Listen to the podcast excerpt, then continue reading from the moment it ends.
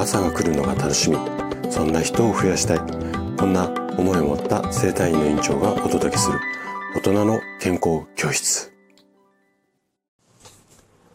おはようございます。高田です。皆さんどんな朝をお迎えですか？今朝もね元気で心地よいそんな朝だったら嬉しいです。さて今日もねあの老化と食事法こちらのシリーズをお届けしていこうかなというふうに思うんですが今日は〇〇で長寿遺伝子を活性化。こんなテーマでお話をしていきます。で前回のね配信で長寿遺伝子っていうのは全ての人が持っている。こんな話をさせていただきました。今日はこの続きでね長寿遺伝子が上手にこう活用できるっていうかしっかり働いてくれる条件についてね、できるだけこう分かりやすくお話をしていきます。ぜひね、最後まで楽しんで聞いていただけると嬉しいです。じゃあね、早速ここから本題に入っていきましょう。長寿遺伝子を活性させる条件。これはね、もうズバリ空腹なんです。で、人間っていうのはこれまでね、ずっと何千年というこう長い歴史の中で飢餓状態、要は飢えてお腹が空いた状態と戦ってきたんですね。で、こういった戦いっていうのを長く続けたことによって人間がこう進化していく過程の中で空腹が続いても元気に過ごせる。こんな風に体が進化してきたんですよね。で、お腹が空いて、で、もうなんだろう、一食抜いただけでうん、なんていうのかな、病気になっちゃったりとか、死んでしまったりすると、進化できない、進化っていうか、長生きできないじゃないですか。だから、自然にお腹が空いてもなんとか元気に過ごせるように、あのー、人間の細胞がね、だんだんだんだんこう生まれ変わって新しく進化してきたんですよね。で、この細胞っていうのが、いわゆる長寿遺伝子なんですけども、この長寿遺伝子が体の中に自然に組み込まれてきた。こんな過程があるんですよ。で、この大前提があって、で、今、こういろいろ流行ってる空腹が体にいい。例えば健康寿命を伸ばすとか、一日一食がいいよとか、いろいろこう、あの、ネットとか、あと本とかでも紹介されていますよね。多分あなたもその辺の話題って見たり聞いたりしたことあると思うんですけどもでこれはねもう医学的もしくは科学的にもあの間違いない情報っていうことがしっかり証明されているんですよ。でいろんなエビデンスがあるんですけれどもその一つ代表的なやつを紹介させてもらうとウィスコンシン大学っていうところで研究されたデータなんですけれども赤毛猿、うん、お猿さんですね。お猿さんを20年間飼育して、食事の量、あ、ごめんなさい、食事の量と老化の関係。これをしっかりこう細かくデータ取っていきましたよ。こんな研究があるんですよ。で、どんな結果が出たかっていうと、腹8分目の食事を続けたお猿さんの方が、食事制限なしのお猿さんよりも毛がふさふさで若々しい。こんなデータが出たんですね。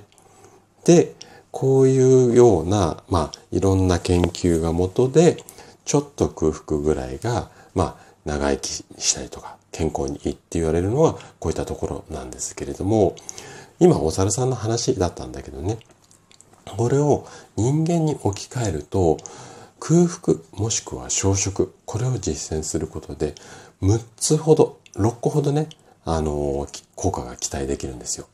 それぞれ簡単に、えー、紹介します。まず一つ目。一つ目は内臓の浄化です。で、小食もしくは空腹が長いこと続くことによって消化器官を中心とした内臓の負担、これが軽くなるんですよ。その結果、内臓が元気になります。はい。これなんとなく聞いたこと多分あるよっていう方いらっしゃると思うんですよね。で、二つ目。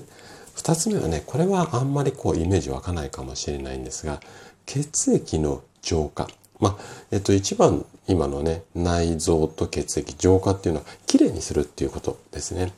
で、小食もしくは空腹を実践することで、血液から余分なコレステロール、油の分ですね。これが取り除かれます。その結果、血液がサラサラになるようになります。で、三つ目の効果が、免疫力が強くなりますよっていうことですね。食べる量が減ると、栄養を処理している免疫細胞、ここにね、ちょっと働かなくていいようになるので、いっぱい消化しなくていいのでね、これで余裕が生まれます。その結果、体の中の免疫力を高める働きに、こう、力を、そっちの方にね、本来やってほしい。その作業に力、全力投球できるようになったりします。はい。あと3つですね。で、4つ目が、毒素の排出です。有害物質、体にとって不要なものの多くっていうのは、脂肪の中に蓄えられちゃうんですよね。で、この脂肪っていうのは、体の中にエネルギーとなって燃焼することで体内の毒素が排出されやすくなる。なので、脂肪を燃焼しやすく消食になるとなりますので、これで毒、毒が体の外に出やすくなりますよっていうことですね。で、この毒素と関連して似たような話題なんですが、5番の結果あの効果としては、脂肪の燃焼です。えー、消食もしくは飢餓状態が長く続くこと。これを実践することで、細胞の代謝を促すミトコンドリアってやつがいるんですよ。これが元気に働くようになります。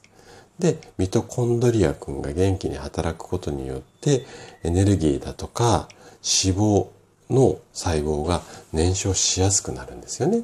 で、これで燃焼しやすくなって、いっぱい燃えてくれることによって、毒素、先ほど紹介した毒素も排出されるっていうことです。で、最後。最後は、味覚の正常化です。味がしっかりわかるようになるってことですよね。で、空腹によって感覚っていうのがすごく鋭くなるんですよ。なので、薄い味付けでもしっかりと食事を楽しめるようになります。だから、濃い味になって塩分を気にするってこともなくなるっていう、まあ、こんなような図式なんですけどね。ということで、6つほど効果紹介しましたけども、いかがでしょうかね。これだけの効果が期待できる小食、もしくは空腹状態を作る。もうね、これ実践しない理由が見つかりませんよね。はい。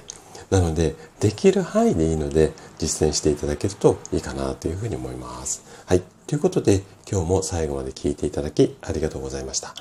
番組の感想などね、お気軽にコメントいただけると嬉しいです。それでは明日の朝7時にまたお会いしましょう。今日も素敵な一日をお過ごしください。